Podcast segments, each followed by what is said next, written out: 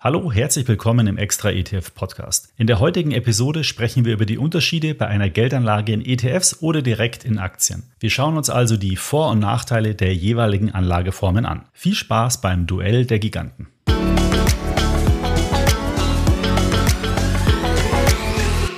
Vielleicht stehst du ja aktuell gerade vor der Entscheidung, in den Kapitalmarkt zu investieren. Und dabei gibt es ja im Wesentlichen zwei Möglichkeiten. Entweder du kaufst ETFs oder du kaufst einzelne Aktien. Und beide Anlageformen haben bestimmte Vor- und Nachteile. Es ist also sehr wichtig, dass du diese Unterschiede kennst, um dann eine perfekte Anlageentscheidung, die zu deiner Anlagestrategie passt, zu treffen. Schauen wir uns mal im ersten Schritt an, was denn eigentlich der Unterschied zwischen einer Aktie und einem ETF ist. Fangen wir mal mit den Aktien an. Aktien, das weißt du, das sind Anteile an einem Unternehmen. Das heißt, wenn du heute eine Aktie von BASF besitzt, dann gehört dir ein ganz kleiner Teil des Unternehmens BASF. Und dadurch, dass dir eben Anteile an dem Unternehmen gehören, hast du auch ein Stimmrecht auf der Hauptversammlung. Du kannst also für oder gegen das Management der Gesellschaft stimmen und ein kleines bisschen zumindest die Unternehmensgeschicke somit steuern. Gleichzeitig investierst du mit einer Aktie aber nur in ein einzelnes Unternehmen und damit hast du natürlich im Falle einer positiven Kursentwicklung hohe Gewinnchancen. Auf der anderen Seite,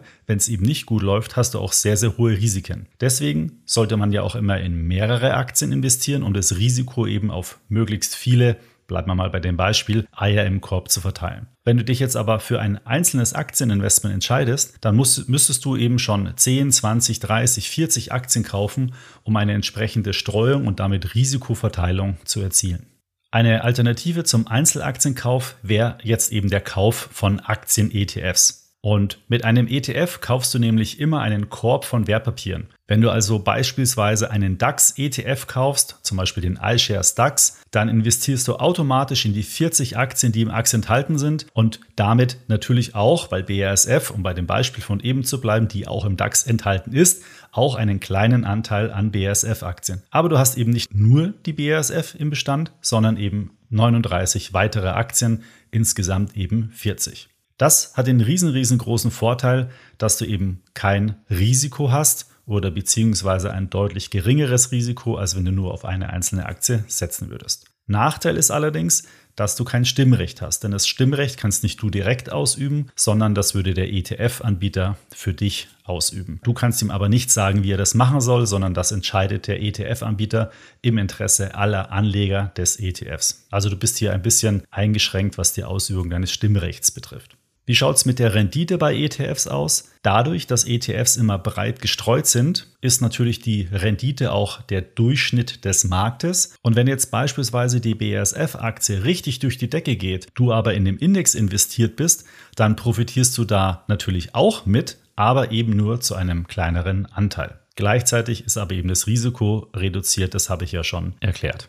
Einen Punkt, einen wichtigen Punkt habe ich noch gar nicht angesprochen und das sind die Kosten. Und zwar nicht die Wertpapierkaufkosten, weil die sind in beiden Fällen identisch, egal ob du eine Aktie an der Börse kaufst oder einen ETF an der Börse kaufst, die Gebühren sind die gleichen, sondern die Kosten des Produktes. Wenn du heute eine Aktie kaufst, dann werden dir da für die Verwaltung der Aktie keine Gebühren abgezogen. Außer deine Depotbank verlangt eine Gebühr, aber dann würde sie diese Gebühr für ETFs auch berechnen.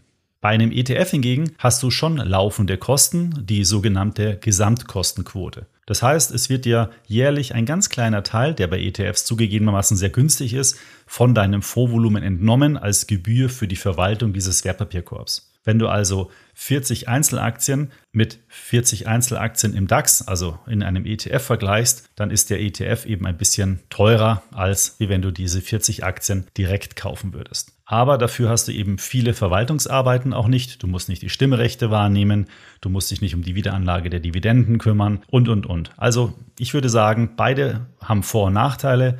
Mal haben eben Aktien Vorteile, mal haben eben ETFs Vorteile. Kommen wir deswegen mal zu der Frage, wann lohnt es sich denn überhaupt in Einzelaktien zu investieren?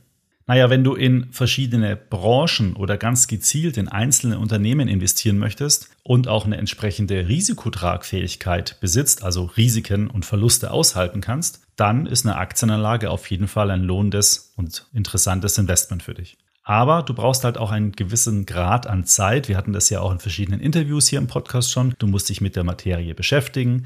Du musst immer wieder auf aktuelle Nachrichten reagieren und abwägen, was das jetzt für das Unternehmen, für dein Investment bedeutet. Wenn du in ETFs investierst, hast du das ja alles nicht, weil du immer den Durchschnitt kaufst und Durchschnitt ist ja in der Regel was Schlechtes, aber im Bereich der Geldanlage ist es eigentlich gar nicht so schlecht, weil du dann eben viele Risiken außen vor lässt, keine Klumpenrisiken im Portfolio in der Regel hast, je nachdem welchen ETF du ausgewählt hast. Da haben wir aber auch schon oft drüber gesprochen und du eben einfach die Marktrendite verdienen kannst. Und das ist in der ETF und in der Geldanlage eigentlich was sehr Gutes, wenn man konstant die Rendite des Marktes bekommt, das zu niedrigen Gebühren. Andere aktive Fonds zum Beispiel versprechen ja mehr Rendite als der Markt, sind aber deutlich teurer und dadurch, dass sie höhere Gebühren haben, schaffen sie es eben im langfristigen Durchschnitt nicht, den Markt zu schlagen. Deswegen ist es eben so attraktiv, dann in günstige ETFs zu setzen. So, was heißt das jetzt? Bin ich befangen, weil ich einen ETF-Podcast habe? Also sage ich, ETFs sind auf jeden Fall das Maß der Dinge und du solltest nur in ETFs investieren? Nein, das sage ich ausdrücklich nicht. Aktien haben auf jeden Fall ihre Daseinsberechtigung und ich muss ja Aktienfan sein, weil über ETFs investiere ich ja auch in Aktien. Es muss also nicht immer so schwarz-weiß sein, also nur ETFs, nur Aktien, sondern es kommt ein bisschen auf eben deine Risikotragfähigkeit, deinen Anlagehorizont und eben auf deine Lust drauf an, wie du dich mit dem Thema Geldanlage und mit deinem Portfolio beschäftigen möchtest. Man kann Aktien und ETFs auch ganz wunderbar miteinander kombinieren, beispielsweise mit einer sogenannten Core Satellite Strategie. Du könntest nämlich beispielsweise sagen, okay, der Kern meines Portfolios ist ein weltweit gestreutes Aktienportfolio, das fasse ich nicht an, da spare ich vielleicht mit einem Sparplan regelmäßig an, aber drumherum baue ich mir ein paar Themen-ETFs oder auch einzelne Aktien, weil ich damit eben erwarte, dass ich einen höheren Ertrag erzielen kann. Damit gehe ich bewusst auch ein Risiko ein, aber sie machen eben nur einen Satelliten meines Vermögens aus, also nur einen kleinen Teil meines Vermögens und der Kern ist breit gestreut im Kapitalmarkt. So Aktien und ETFs miteinander zu kombinieren, machen aus meiner Sicht nämlich total Sinn, wenn man es möchte. Wer es ganz einfach haben will und sich keine großen Gedanken machen will, der kauft einfach ETFs. So, das bedeutet, bevor du in Aktien oder ETFs investierst, solltest du dir im Kern folgende Fragen stellen. Möchte ich ein höheres Risiko eingehen oder lieber breit gestreut investieren? Wie lange möchte ich mein Geld anlegen, beziehungsweise wie viel Zeit habe ich denn überhaupt zu investieren? Und die dritte sehr zentrale Frage ist, welche Erfahrungen habe ich denn eigentlich an der Börse bereits gesammelt? Bin ich eher unerfahren, dann sind wahrscheinlich eher ETFs besser für mich. Habe ich schon eine größere Erfahrung und habe ich auch Lust, mich mit Kapitalmarkt und Börse zu beschäftigen, dann können auf jeden Fall Aktien auch was für mich sein.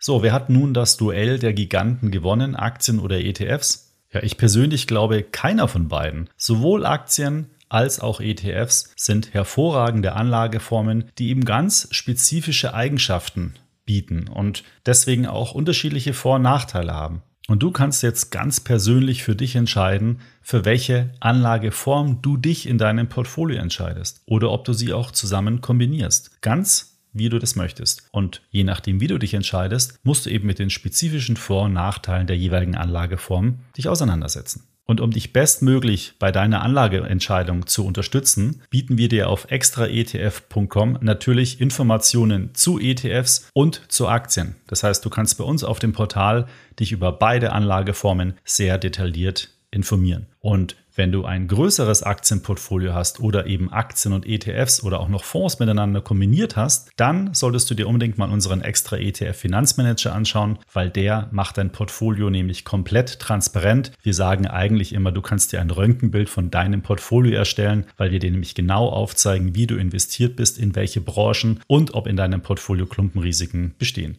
Wenn dich das interessiert, wie das genau funktioniert, dann schau in die Show Notes. Dort findest du einen Link zum extra ETF Finanzmanager. So, das war's mit meiner heutigen Folge zum Duell der Giganten Aktien gegenüber ETFs. Ich bedanke mich für deine Aufmerksamkeit, freue mich, wenn du bei der nächsten Episode wieder mit reinhörst. Wenn dir mein Podcast gefällt, dann bitte empfehle ihn weiter und bewerte ihn in der Podcast-App von Apple und Spotify, dort mit einem Sterne-Ranking oder gerne auch einen Kommentar hinterlassen. Und natürlich, ich sage es immer, wir haben mittlerweile die 119. Podcast-Folge, also da ist sicherlich die eine oder andere interessante Folge noch für dich dabei. Also es lohnt sich immer wieder mal, auch die alten Folgen mal durchzublättern und vielleicht findest du ja das eine oder andere Thema. Bis zum nächsten Podcast. Ich freue mich, wenn du da wieder reinhörst.